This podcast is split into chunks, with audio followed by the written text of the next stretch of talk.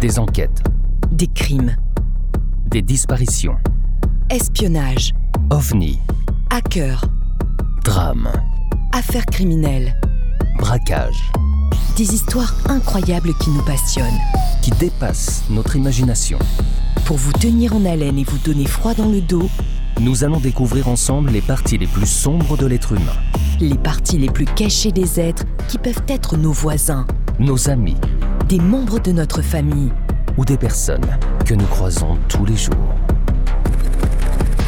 Nous allons essayer de comprendre pourquoi tout a basculé dans leur vie, Et quand sont-ils devenus des meurtriers? Alors détendez-vous Posez votre casque sur vos oreilles ou montez le son de votre radio. et embarquez avec nous. Entrons dans la noirceur des âmes en perdition avec Sombre histoire. les histoires sombres. Le 27 mars 1977, deux Boeing 747 entrent en collision à Tenerife sur l'aéroport de Los Rodeos dans l'île de Tenerife aux Canaries, entraînant la mort de 583 personnes. Alors que l'aéroport est plongé dans le brouillard, un 747-200 de la KLM entame son décollage et percute un 747-100 de la Paname qui est en train de remonter la piste.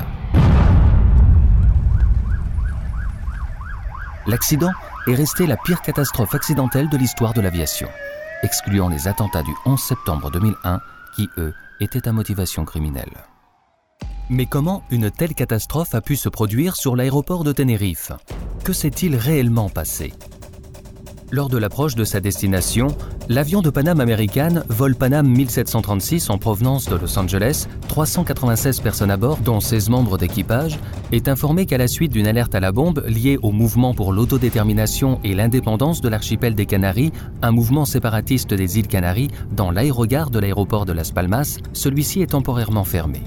L'équipage du Boeing demande alors à attendre dans les airs. Bonjour Paname 1736 pour tour de contrôle Las Palmas.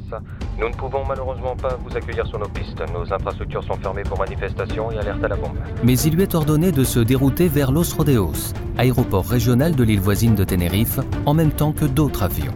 Nous vous redirigeons vers l'aéroport de Tenerife, Los Rodeos, au cap 340. Confirmé. L'appareil de KLM, vol KLM 4805 en provenance d'Amsterdam, avec 248 personnes à bord, dont 14 membres d'équipage, reçoit la même instruction.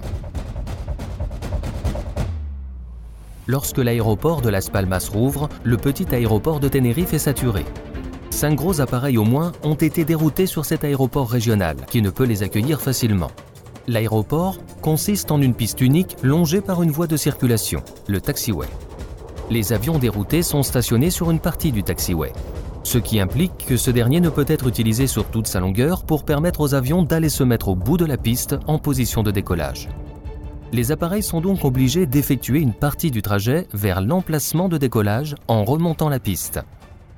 Des nappes de brouillard intermittentes mais denses passent sur la piste. Un phénomène habituel en cette période de l'année pour cet aéroport situé en altitude mais proche de la mer. En effet, à cause de cette altitude, les montagnes longeant les pistes bloquent les nuages qui sont coincés au-dessus de l'aéroport et de la ville. Le petit aéroport ne dispose pas de radar permettant aux contrôleurs de visualiser les avions au sol. Ils ne peuvent donc que compter sur la clairvoyance des pilotes manœuvrant sur l'aéroport pour connaître la position des différents avions. Après que les autorités ont rouvert l'aéroport de Las Palmas, le Boeing de la Paname se trouve alors prêt à aller se positionner pour le décollage. Mais celui-ci est bloqué par l'appareil de la KLM et par un camion-citerne. Le commandant néerlandais Van Zanten a en effet décidé de faire le plein de kérosène à Los Rodeos plutôt qu'à Las Palmas, apparemment pour gagner du temps à l'escale suivante. Ceci prend environ 35 minutes. Une fois le plein de réservoir fait, les passagers peuvent regagner l'avion. Mais la recherche d'une famille de 4 personnes retarde encore le décollage. Une guide touristique, Robina Van Lanschot, du vol de la KLM, qui souhaitait se rendre aux îles Canaries où elle travaillait, a choisi de ne pas rembarquer malgré les ordres de la compagnie, parce qu'elle habite à Tenerife et ne veut pas repartir vers Las Palmas pour revenir le lendemain. Elle a donc indirectement échappé à la catastrophe. Elle sera quelquefois faussement présentée comme rescapée du drame. L'avion de la KLM s'apprête à partir en premier, suivi par celui de la Paname. Mesdames et messieurs, nous allons décoller. Merci de garder votre ceinture attachée jusqu'à ce que notre personnel de bord vous autorise à vous détacher. Bon voyage. PNC, décollage. Le Boeing 747 de la KLM est aligné au seuil de piste, prêt à décoller. En parallèle, le Boeing 747 de la Paname remonte la piste, la première partie du taxiway étant bloquée. Il doit, selon les instructions de la tour de contrôle, prendre une des bretelles pour revenir sur la partie libre du taxiway et enfin rouler jusqu'au seuil de piste, prenant sa place derrière le KLM et attendant son tour pour décoller. Le Boeing de la KLM entame alors soudainement son décollage. Alors que le Boeing de la Paname est toujours en train de remonter la piste et va percuter celui-ci sur son travers à près de 300 km à l'heure. Les deux géants de 350 tonnes se percutent. Le diabolo avant du train d'atterrissage percute le flanc droit du 747 de la Paname, déchirant le fuselage. L'aile gauche coupe la dérive au ras de la gouverne de direction. Les passagers du 747 américain voient le cloison s'ouvrir autour d'eux, le plafond disparaître, le plancher s'effondrer. Les réservoirs de l'aile droite sont déchirés et le carburant s'enflamme. Le 747 de la KLM s'élève légèrement avant de retomber complètement disloqué sur la piste.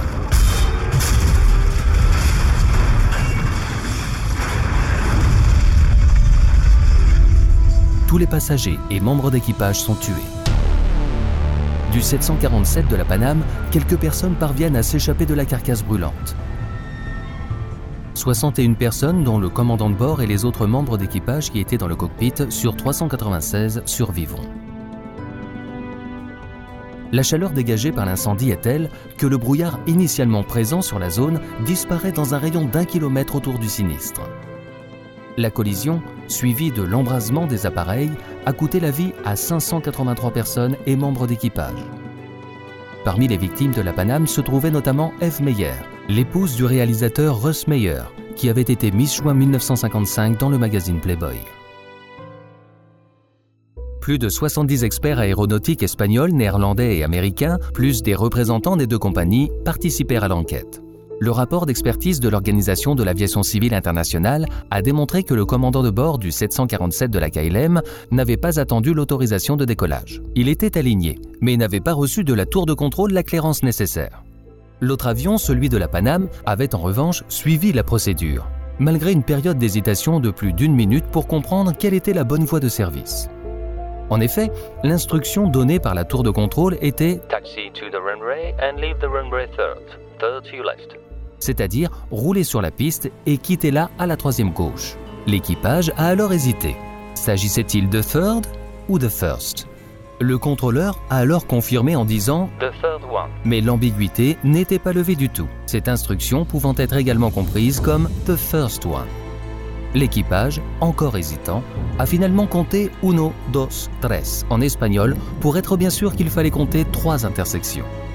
De plus, la troisième intersection présentait un angle important pour virer. L'imposant Boeing de la Paname a donc roulé jusqu'à la quatrième bretelle, dont l'angle d'entrée était plus confortable, en dépassant la troisième sans la voir dans le brouillard. Selon une étude sur les causes linguistiques des catastrophes aériennes, ainsi que d'après le rapport de l'Organisation de l'aviation civile internationale, le copilote néerlandais de la KLM a répété le plan de vol donné par la tour de contrôle et a ajouté la phrase We Le contrôleur aérien a alors compris cette phrase comme We are now at takeoff position, c'est-à-dire que l'avion était en bout de piste, attendant l'autorisation de décoller.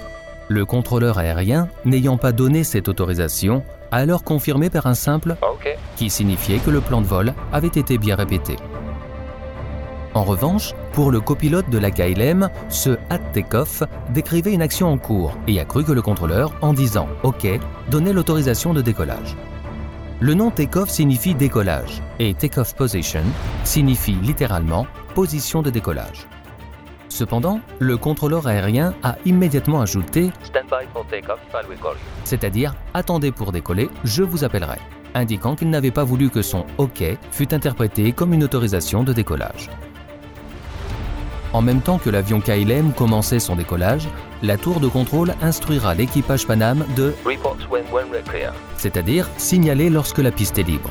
L'équipage Paname a ensuite répondu, OK, we report when we clear. c'est-à-dire OK, on signalera lorsqu'on sera sorti. En attendant cela, l'ingénieur de vol du KLM a exprimé son doute à propos du statut du Paname en demandant au pilote directement. Il est pas sorti le Paname Le pilote du KLM, lui, a ensuite répondu Si, bien sûr. et poursuivi son décollage.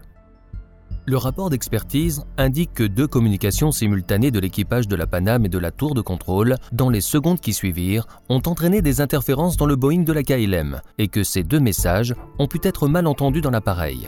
Or, ces deux messages mentionnaient que le Boeing de la Paname était encore sur la piste.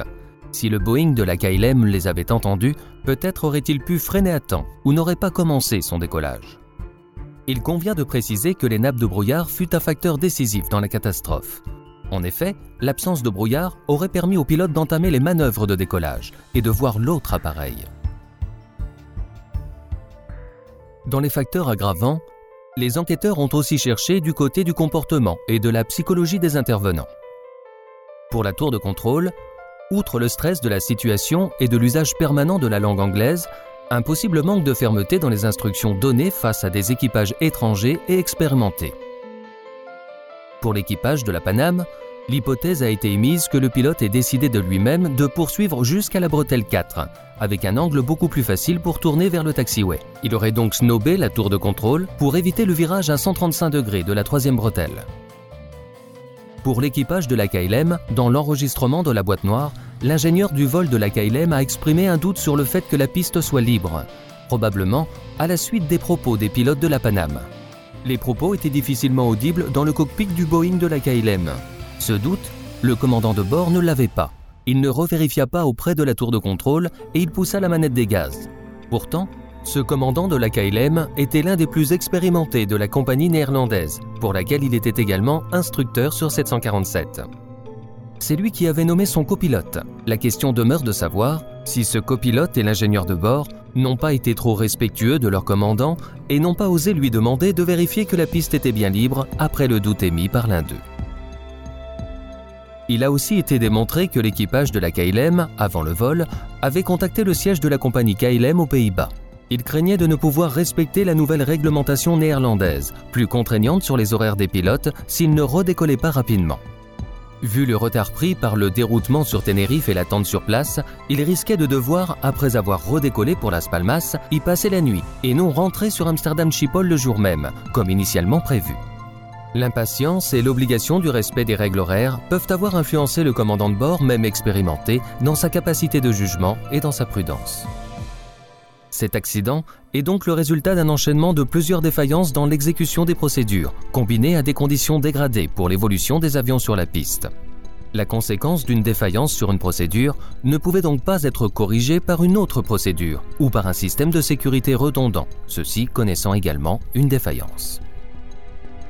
L'enchaînement des causes et des facteurs aggravants est le suivant. Une situation inhabituelle avec un aéroport saturé, non prévu pour un tel trafic. Donc, des avions obligés de remonter une partie de la piste d'envol pour aller se mettre en position de décollage.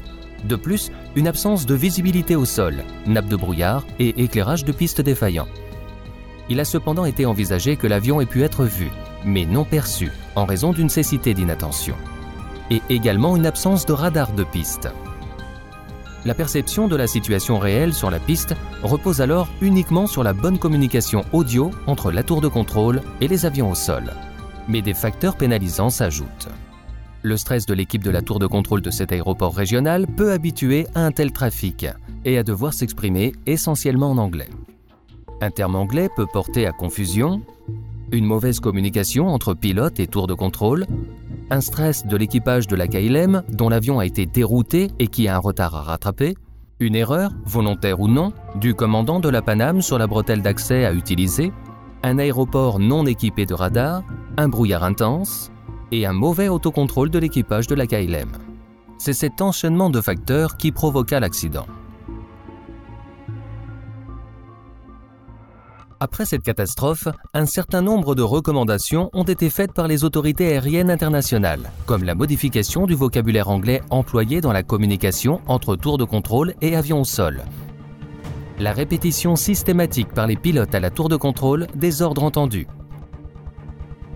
Mais surtout, la mise en place de procédures dites de cockpit management, avec un contrôle mutuel plus formalisé entre pilotes et copilotes. À noter que quelques années plus tard, un autre aéroport, l'aéroport international de la Reine Sophie, fut construit dans le sud de l'île de Tenerife, dans une zone moins exposée aux nappes de brouillard.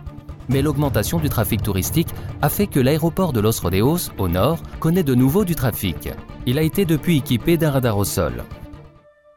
Un monument en mémoire des victimes de l'accident, la commémoration internationale, réalisée par l'artiste néerlandais Rune van Delvit, se dresse non loin de l'ancien aéroport dans le parc Mesa Mota de Saint Cristobal de la Laguna.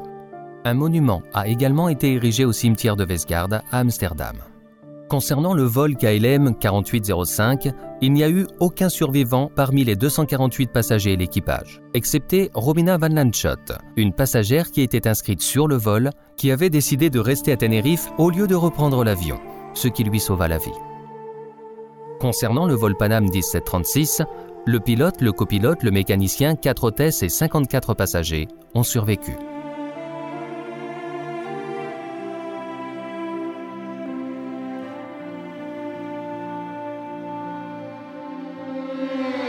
Si tu as aimé, n'hésite pas à liker. Et partagez Retrouve-nous tous les jeudis à 17h pour une nouvelle histoire encore plus sombre. sur les histoires sombres. Pour ne rien manquer, Abonne-toi sur notre page Facebook Twitter, Instagram, ou sur notre site internet. Soutiens la production de nos épisodes. sur Tipeee ou Patreon. Tragiprod te remercie pour ton écoute. Et ton engagement. Une coproduction Valérie Marinelli Et Aurélien Nancel. pour Sombre Histoire. Les histoires sombres.